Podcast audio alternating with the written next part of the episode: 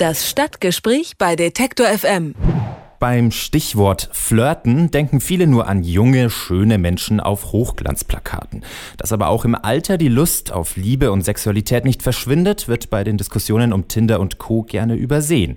Im Stadtgespräch geht es heute um ein Datingangebot für Menschen ab 60. Das kommt von der Pro Familia in Frankfurt am Main und ihre Geschäftsführerin Claudia Hohmann, die habe ich jetzt bei mir im Gespräch. Guten Tag, Frau Hohmann. Guten Tag.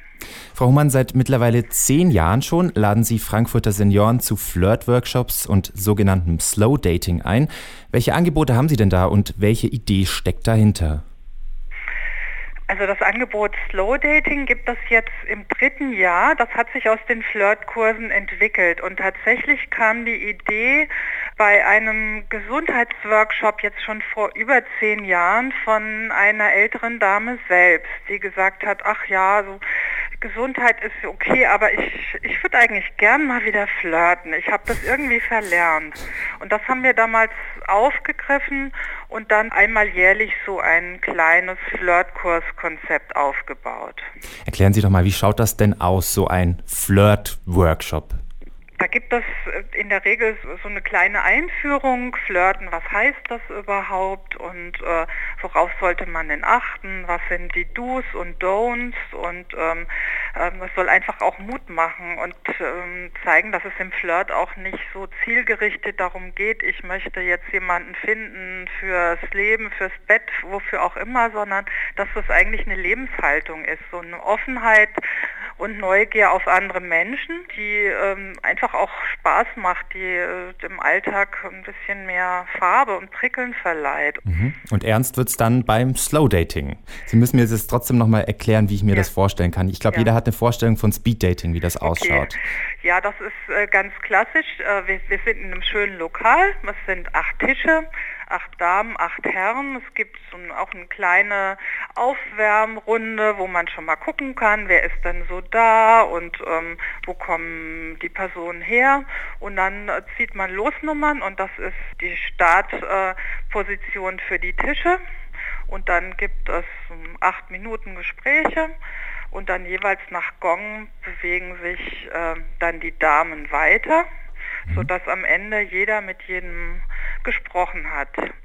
Dann gibt es die Möglichkeit ähm, aufzuschreiben, anzukreuzen, wer hat mir denn so gut gefallen, dass ich ihn oder sie nochmal wiedersehen möchte. Die sammeln wir anonym ein und dann machen wir eine klassische Kreuztabelle und wenn es Übereinstimmungen gibt, bekommen die Teilnehmenden ganz diskret äh, einen Kontakt von der Person oder manchmal sind es auch mehrere.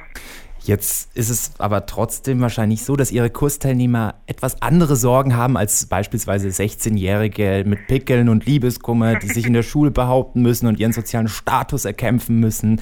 Über welche Themen wird denn bei Ihnen geredet in den Flirt, äh, in den Flirt-Workshops bei dem äh, Slow Dating?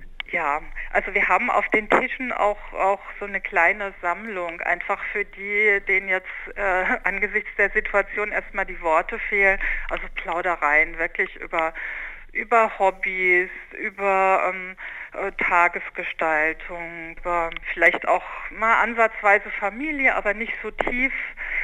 Äh, vielen geht geht es auch einfach darum, nochmal jemanden kennenzulernen, um wirklich so gemeinsam ins Theater zu gehen. Vielleicht äh, jemand für eine Urlaubsbegleitung oder ja einfach Vorlieben teilen, gerne Radausflüge machen. Es ist wirklich auch viel Freizeitgestaltung. Aber es ist natürlich auch so ein bisschen Sehnsucht nach Nähe, ja, nach Zärtlichkeit, Körperkontakt, auch Sexualität. Und Sie haben ja am Anfang gesagt, also äh, junge und schöne Menschen, um gut flirten zu können, muss man überhaupt nicht schön sein.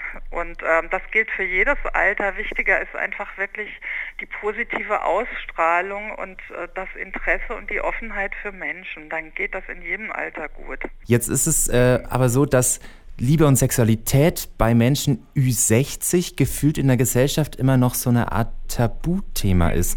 Glauben Sie, dass das auch eine Problematik äh, ist dafür, dass sich auch Menschen über 60 überhaupt noch Partner suchen? Oder ist es so, dass das mittlerweile auch einfach besser funktioniert und auch mehr darüber gesprochen wird in der Gesellschaft? Wie schätzen Sie das gerade so ein? Funktioniert besser, ja, und es ist auch äh, viel mehr ähm, öffentlich diskutiert. Es gibt Spielfilme dazu, das auf jeden Fall. Aber klar gibt es auch ähm, äh, die Medien, die sagen, klar, man muss gesund sein, jugendlich und so weiter. Und das, das hemmt durchaus auch ältere Menschen daran, nochmal loszuziehen. Und äh, die Frage, ja, bin ich noch attraktiv genug? Kann ich das überhaupt in meinem Alter? Manchmal spielen auch die eigenen Kinder eine Rolle. Ne? Also es gab auch schon die Aussage, ich habe es meinen Kindern jetzt nicht gesagt, wo mhm. ich hingehe, weil ähm, die sich auch erst damit anfreunden müssen, dass äh, Mama oder Papa dann vielleicht noch mal so auf Freiersfüßen sind. Ja, auch das äh, hindert manche ältere Menschen daran, so locker ähm, damit umzugehen. Sie haben vorhin schon gesagt, Sie haben Paare erlebt. Es hat funktioniert. Erzählen Sie doch mal, Frau Humann, konnten Sie denn schon für einige einsame Frankfurter den Amor spielen?